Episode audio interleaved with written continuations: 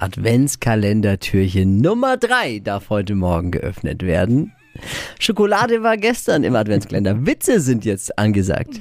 Hier ist der Flo Kerschner Show. Witze Adventskalender.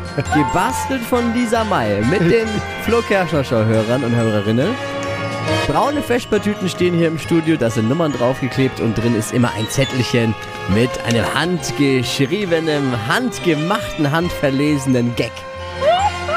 Jeden Tag darf einer von uns beiden, Dippy und ich, abwechselnd immer diesen Gag präsentieren und sich damit Unsterblich machen. unbeliebt machen.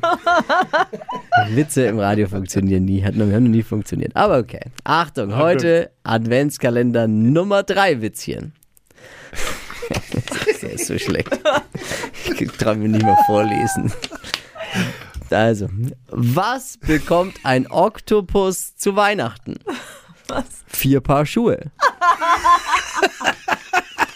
Das ist mega! Macht meine Weihnachtswitze nicht schlecht, hey. Ja.